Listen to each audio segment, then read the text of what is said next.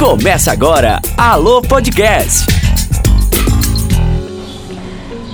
Pais em todo o Brasil estão lidando com o fato de ter que ensinar seus filhos dentro de casa por conta da pandemia, o que não é uma tarefa fácil, principalmente ao ter que alfabetizar as crianças. Olá pessoal, começamos mais um Alô Podcast e hoje vamos falar sobre a alfabetização das crianças e como os pais podem ajudar nesta primeira etapa da educação. Para nos ajudar, vamos conversar com a Joelma Lopes, que é diretora do Colégio Mentes Brilhantes, de 34 anos, aqui de Valparaíso. Olá Joelma, tudo bem? Olá Mari, tudo bem? Trabalho na área de educação há 10 anos e espero contribuir com algo nessa entrevista. Qual é a idade indicada para se iniciar a alfabetização e por quê? A idade para a alfabetização é algo que precisa ser olhado com muito cuidado e atenção. Na fase da alfabetização, Mari, existem escolas que já trabalham o conhecimento das letras e números a partir de 3 anos. Então, nestes casos, as crianças que já frequentam a escola podem iniciar o aprendizado de forma gradual gradual a serem alfabetizadas por volta de 6 a 7 anos. Quais são as formas que os pais podem influenciar seus filhos a querer aprender a ler e a escrever sem que se torne uma atividade torturante, um momento traumático para a criança? A família é o princípio de todo ser humano.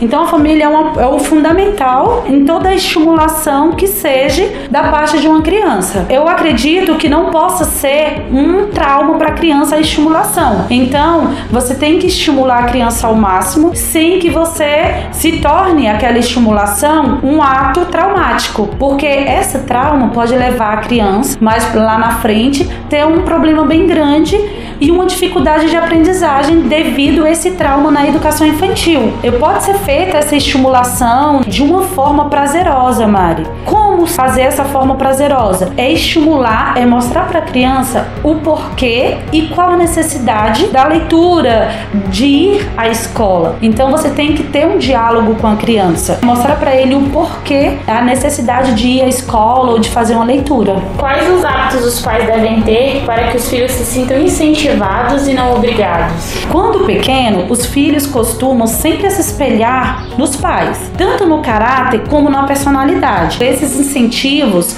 vêm desde berço.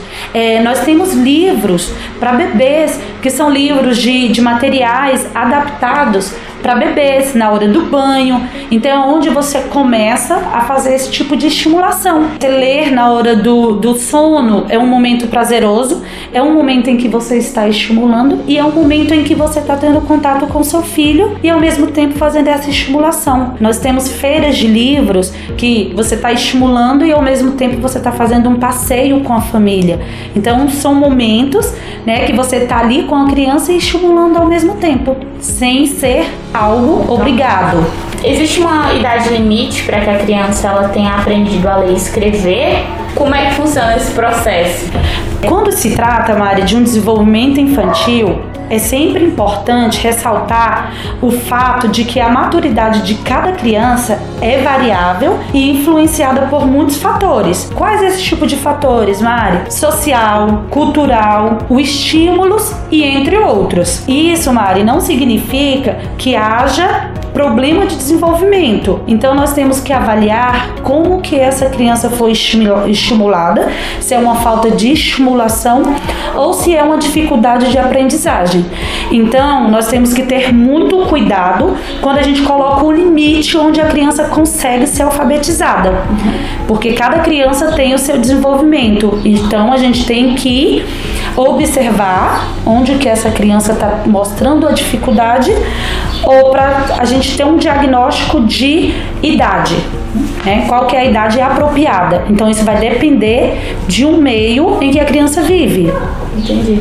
E se a criança ela for estimulada e mesmo assim ela ter uma dificuldade a falar, a escrever, a, a ler, o que, que o pai deve fazer? É, junto com a escola, né? Que a escola trabalha em parceria, escola e família.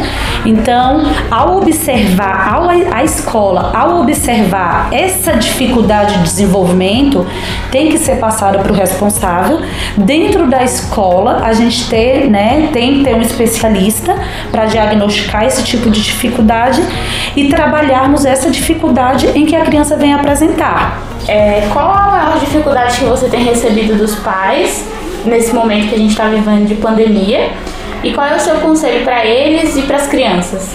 Nesse momento, estamos recebendo muitos pais com dificuldade em se relacionar com o comportamento das crianças e também em acompanhar a parte pedagógica. Os pais não têm até mesmo conhecimento do conteúdo que está sendo aplicado para o filho e eles vêm mostrando muita dificuldade na parte pedagógica. Eu tenho observado que os pais também nos apresentam bastante dificuldade nesse meio de relacionamento com as crianças. Nós estamos passando por um momento muito difícil, é um momento em que as crianças ficaram ali em casa esse, esse longo período de um ano e meio sem ter o contato com a escola. A escola é, um, é fundamental nesse meio social da criança, então fez uma falta muito grande. Tem algumas crianças que moram em apartamentos e estão ali só naquele mundinho, então agora eles estão com energias acumuladas. Eles precisam gastar essa energia. Tem alguns pais que não entendem isso, acha que é um problema que a criança está ou é uma doença. Portanto, a gente tem que observar muito esse tipo de comportamento. E os pais tirarem um tempo, Mari, para que dê essa importância para eles de jogar uma bola, parques ecológicos que podem sair um pouco com a criança, andar de bicicleta e para que eles possam gastar essa energia e diminuir um pouco também dessa, dessa dificuldade dos pais. Então você aconselha atenção, né? A atenção é o papel fundamental. Então é isso, a gente finalizou mais um podcast do Alô. Eu quero agradecer a todos que nos escutam, peço que compartilhem em suas redes. Quero agradecer a participação da Joelma. Eu que agradeço a participação, Mari. Espero que tenha contribuído algo de bom para todos vocês. Obrigada, estaremos aqui toda quinta com mais informações para vocês. Até mais. Esse foi o Alô Podcast. Até mais!